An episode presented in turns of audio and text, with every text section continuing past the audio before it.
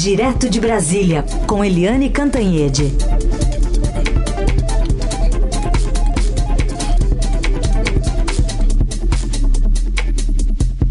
Oi, Eliane, bom dia. Bom dia, Raíssa e Carolina, ouvintes. Bom dia, Eliane.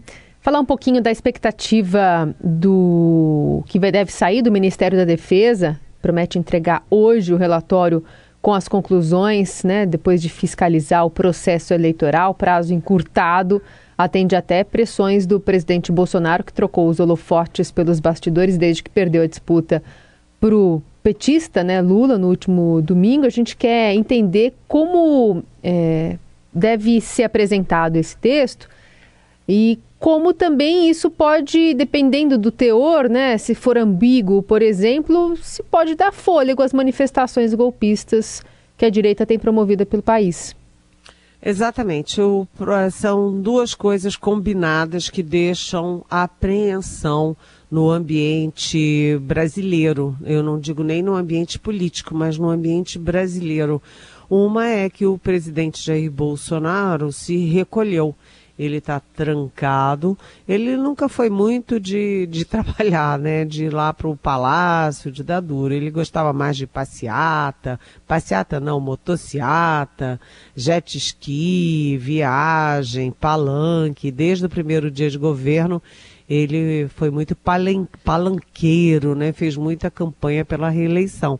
Mas ele agora simplesmente sumiu é, não está falando, não está recebendo ninguém lá no Palácio do Alvorada, não está é, usando aquele cercadinho para mandar recado é, mal educado para a oposição, para a mídia, para todo mundo. Então ele sumiu, deixando no ar o que, que ele está fazendo, o que, que ele está maquinando. E aliado a isso vem aí esse relatório da, do Ministério da Defesa, um Ministério da Defesa que é da base do Eduardo Pazuello, aquele general que dizia que um manda, o outro obedece. Ou seja, lá na defesa está nessa linha, né? Um manda, todo mundo obedece. E vem aí esse relatório que ninguém sabe é, o que que tem dentro dele e o que, que tem por trás desse relatório. O fato é que os militares insistiram muito o tempo inteiro para fazer é, monitoramento das eleições, queriam ter uma sala paralela, queriam ter um computador paralelo para ficar fiscalizando a justiça eleitoral sabe, tudo muito errado, tudo muito desapropriado, tudo fora é, da, da, da legalidade, fora da constitucionalidade, militar não tem nada a ver com isso, enfim. E não anunciaram o resultado do, ou esse relatório, o resultado do monitoramento, ou auditoria, ou chame-se lá como quiser, no primeiro turno não anunciaram no primeiro turno, não anunciaram no segundo turno e deixaram para anunciar agora. Exatamente agora, quando a gente viu, né, depois de, dessas desse crime todo praticado pelos caminhoneiros, bloqueando as estradas, bloqueando a economia do país, bloqueando o abastecimento no país inteiro. E essas pessoas enroladas na nossa bandeira triste é, situação da nossa bandeira, as pessoas enroladas na nossa bandeira em torno dos quartéis pedindo volta da ditadura militar. O Exército, inclusive, já pediu a atuação da polícia para limpar a área, né? Olha, polícia, não pode esse essa manifestação aí na porta dos quartéis o tempo inteiro. Mas, enfim, é, ninguém sabe o que, que vem desse relatório, mas a expectativa, e aí eu sempre falo expectativa, porque a gente só vai saber na hora que abrirem os relatórios, mas a expectativa é de que tenha uma coisa dúbia. Uma coisa dúbia, tipo assim, ah, não tem como provar fraude nenhuma, porque não tem mesmo, né? É, mas tem aí dúvidas disso, dúvidas daquilo, e aí vão jogar dúvidas. Essas dúvidas, claro, que servem de é, combustível para quem está na rua, na porta de quartel, pedindo volta da ditadura militar. Vamos ver agora qual é o uso que o Bolsonaro e o entorno dele pretendem fazer desse relatório. É, é um dia de muita apreensão em Brasília. Bom, Helene, sobre esse pessoal que está ainda fazendo esses atos golpistas, ontem houve uma reunião de procuradores com o presidente do TSE, ministro Alexandre de Moraes, e os procuradores gerais de justiça de São Paulo, Santa Catarina e Espírito Santo informaram nessa reunião que as investigações estaduais identificaram já a participação de empresários no financiamento desses atos golpistas. Essas informações foram repassadas nessa reunião realizada ontem no tribunal e foram relatadas, a gente vai ouvir agora aqui, pelo Procurador-Geral de Justiça de São Paulo, o Dr. Mário Sarrubo, em coletiva de imprensa. A gente vai ouvir um trechinho. Nós viemos ao Tribunal Superior Eleitoral para cruzarmos basicamente informações. Nós temos informações dos nossos estados, mas fundamentalmente é a respeito da organização dos movimentos. A nossa preocupação maior agora é o fluxo financeiro que proporcionou bloqueios de estradas, avenidas e agora faz com que pessoas possam permanecer em determinados locais das nossas cidades. São empresários que são financiadores. Nós já temos alguns nomes que ainda não podemos revelar porque estão sendo investigados, mas a ideia é que esse cruzamento possa permitir a identificação de empresários que estão, na verdade, patrocinando movimentos golpistas. E a sua avaliação, Helene? Pois é, o ministro Alexandre de Moraes do Supremo Tribunal Federal, ele é sempre é, criticado aí pelos bolsonaristas é, que acusam excesso na, nas funções dele, mas o Alexandre de Moraes ele tem sido aguerrido e tem sido corajoso na atuação dele exatamente para impedir né, fake news para tentar impedir é, financiamento de golpes, essas coisas todas. E a gente viu né, que o, o site Metrópole descobriu, revelou é, claramente, né, com cópias e tudo, as trocas de conversas entre empresários bolsonaristas defendendo sim golpes, financiamento de golpe, dizendo o seguinte: se o Lula ganhar a gente, enfim, acaba com essa, essa brincadeira chamada democracia. Né? Vamos dar um golpe, não vamos deixar ele governar, etc, etc. Então já há provas, há provas concretas que são as trocas de mensagens entre eles.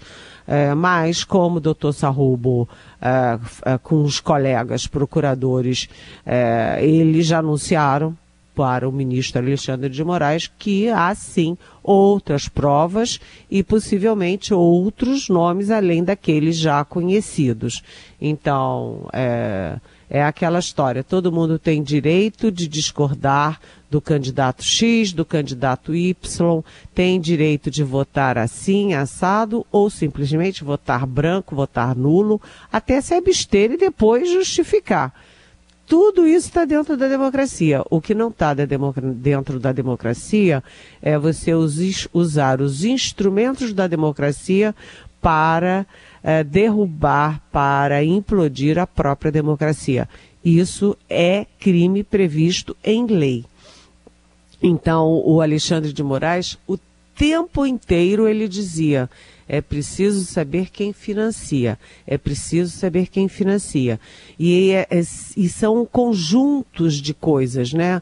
Quem financia fake news, quem financia é, paralisação de, de caminhoneiro, quem financia uh, ato golpista, quem financia a destruição uh, da democracia. Então é importantíssimo, os nomes não foram divulgados, mas serão, e eu sugiro que muita gente que está aí tentando destruir a democracia ponha as barbas de molho, porque o Alexandre de Moraes leva as coisas a sério e vai fundo. Aliás, eu queria lembrar que o Alan dos Santos, que tem mandado de prisão emitido pelo Alexandre de Moraes por ataque à democracia, por atos golpistas, por fake news, essas coisas todas, continua solto nos Estados Unidos. Continua solto, sabendo-se lá o que, que ele anda fazendo.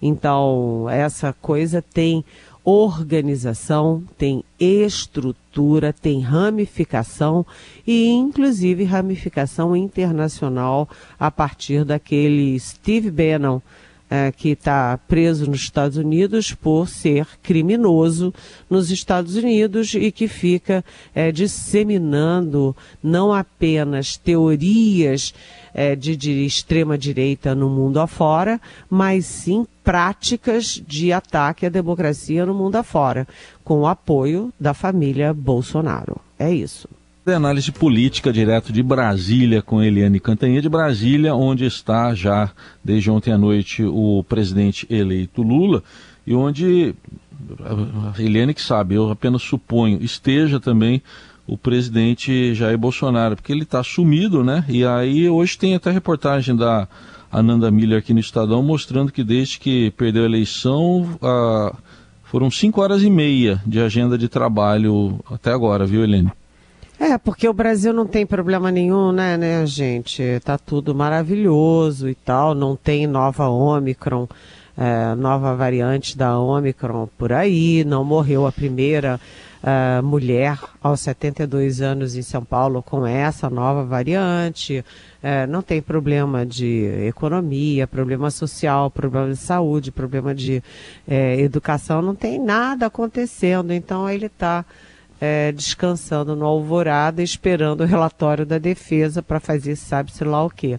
Mas o fato é que o ex-presidente e agora presidente eleito Lula está é, tá em Brasília, está bem ativo né, e está definindo os nomes da transição. Os nomes da economia são muito indicativos de que tipo de transição e de que tipo de governo o Lula quer porque ele escolheu dois nomes é, do PT, sim, escolheu, por exemplo, o Mantega, é, escolheu, escolheu o Nelson Barbosa, que são identificados com PT, são do PT, e botou junto para esquentar o debate, para dar, arejar o debate sobre economia, os pais do Real, nada mais, nada menos do que Pércio Arida e André Lara Rezende, considerados os melhores, os principais e mais brilhantes economistas do país. Isso tudo é uma indicação não apenas para o mercado de que ele quer fazer uma economia arejada, uma economia que sim cuide do social, mas que seja responsável eh, na área fiscal, né, na área de, da, das contas públicas, o respeito às contas públicas, e mas também uma indicação ao país de que o Lula não será radical não será, não fará um governo do PT, mas sim um governo muito além do PT, um governo de transição, um governo unindo as mais diferentes forças políticas. Aliás, hoje eu já li e confesso que dei uma risadinha discreta para mim mesma é, eu li em algum lugar que a bancada evangélica do Congresso já está se articulando para se aproximar do Lula, mais devagarinho, para não ficar muito feio, né? Uhum. É, o fato é o seguinte: a transição vai de vento em popa com a Simone Tebet, que é uma das estrelas da eleição de 2022, responsável ali liderando a área social, uma área tão tão importante não apenas para a história do PT, como para a biografia do Lula e principalmente para o nosso Brasil, onde a desigualdade social é, é o problema mor.